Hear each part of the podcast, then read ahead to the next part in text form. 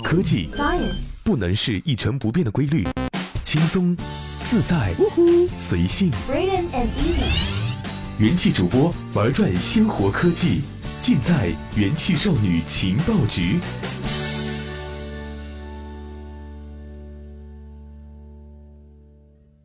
这里是用智商捍卫节操，用情商坚守美貌的正能量元气少女情报局。我是元气主播怡宝。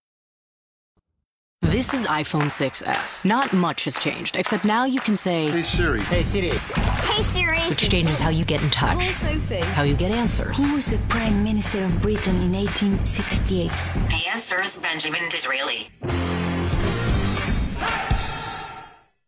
哎，刚刚的这则广告啊，是不是特别的熟悉？没错啦，它就是 iPhone 6s 的一则广告。诶，它这广告里面放的全是英文，呃，大家可能没听懂。 其实说白了，就是苹果着重展示了 Hey Siri 的功能，也就是我们中文所说的人工智能。Whatever you ask, Siri will give you an answer。是的，你不管想要问什么，只要说 Hey Siri 加上你的问题，它就会马上告诉你这个问题的答案啦。嘿嘿，是不是觉得特别的神奇呢？人工智能就是那么的火。有人说啊，只要人类还是世界的主导，人工智能永远处于服务的角色。大的科技公司都在忙人工智能，在这几年来啊尤为显著。比如说 IBM 的 Watson，还有以四比一打败李世石的 AlphaGo。但是在那场世界瞩目的围棋大赛之前，人们对人工智能这件事情的认知啊，可能还只是停留在电影里面。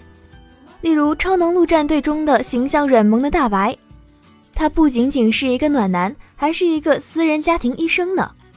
再比如《钢铁侠》中的 Jarvis，他是一个全能管家。还有电影《他》和人工智能，用以满足人们对于安慰、关怀等情感寄托的需求。人们愿意去谈论电影《二零零一太空漫游》里的 HAL 九千，认为那才是人工智能。其实啊，iPhone 中的 Siri 也是一种人工智能了。哎，对了，还有 Watson，这是一款由 IBM 公司推出的人工智能系统。比较出名的事件是 Watson 在哥伦比亚广播公司益智问答游戏节目《Jeopardy》中上演人机大战，最终击败两位人类冠军，赢得最后的胜利。科技媒体和社区早就对 Watson 的原理进行了分析，言辞专业，哎，请恕良辰在此就不详细展开了。用容易理解的方式来说呢，这就是一款用作人类的外脑的智能系统。它能够处理和分析海量数据，拥有强大的认知能力、学习能力，甚至能够优秀处理自然语言，以此为基础与你互动。它能够协助你做决策，解放你的时间，令你有更多的精力去做更有创造力的事情。哎，试想一下，二十年前那个 PC 还未普及的时代，当时的工作生活是怎么样的呢？听说 Watson 最擅长的就是医疗和金融领域。哎，那我们先去看看 Watson 在医疗方面能做些什么吧。我们已经熟悉了小米、Fitbit 等品牌的智能手环，监测你的睡眠，记录你的运动量。但 Watson 想做的不只是这些。Watson 不仅能够读取海量数据并处理，还能够为此学习并得出优化方案。不仅仅是血糖指数检测、个性化定制食谱和器械故障自动维修，还有呢卡路里摄取记录、个性化健身方案，以及今天到底应该去慢跑还是去做瑜伽。换句话说，它可以是你的大白，也可以是你的 HAL 九千。值得一提的是，医疗是一个面向普罗大众的行业，这个行业的核心科技快速发展，新型药物不断研发，医疗器械不断精进。但这又是一个服务行业，病人与医生之间的信任关系难以被直接取代。人工智能会帮到一些事情，但又只能是一个全能助手。是的，刚聊完医疗，接下来让我们一起去了解一下金融方面的 Watson。事实上，Watson 曾进入过华尔街，作为花旗集团的金融助手，Watson 为花旗提供云服务，通过研读年报、招股说明书。贷款绩效、收益质量，并进行分析思考。Watson 为其提供了一个更加综合的全景图，在给出证券组合建议之前，还能够从普通的指标中发掘出情绪苗头和新闻。但是需要提醒大家的是，人工智能可以作为助手，但是不能代表决策，毕竟人家还是一个机器人嘛。以前我们使用书籍、报刊来储备，它拥有时间、空间上的限制。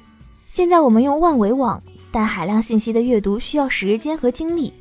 至于未来，我相信人工智能能够帮我们过滤、学习和处理信息。说完了医疗和金融领域，大家以为我们的节目就要结束了吗？不不不不不，你知道吗？Watson 竟然知道哪个包包会大卖！天哪，真是太不可思议了！很多时尚电影和书籍都在告诉我们，时髦是被创造出来的。有少数人聚在一起讨论之后几年究竟要流行什么，用什么颜色、什么风格、什么元素、什么剪裁。但事情没有那么的简单。去年十一月，IBM 推出了 Watson Trend 应用。它从数千次在线对话中提取了用户爱好，涵盖社交媒体网站、博客、论坛、评论、评级和综述等近一万种途径，揭示出消费者如何看待他们正在考虑的或者已经购买的产品。是的，可能 Watson Trend 无法帮你提创意，但是它足够了解每个细分的消费市场，所以 Watson 知道哪个包包会大卖也不足为奇了。诚然，人们渴望技术便捷和高效，但又认为人类的智慧无可取代。只要人类还是世界的主导，人工智能永远处于服务的角色。人类需要情感连结、信任、记忆，还有遗忘。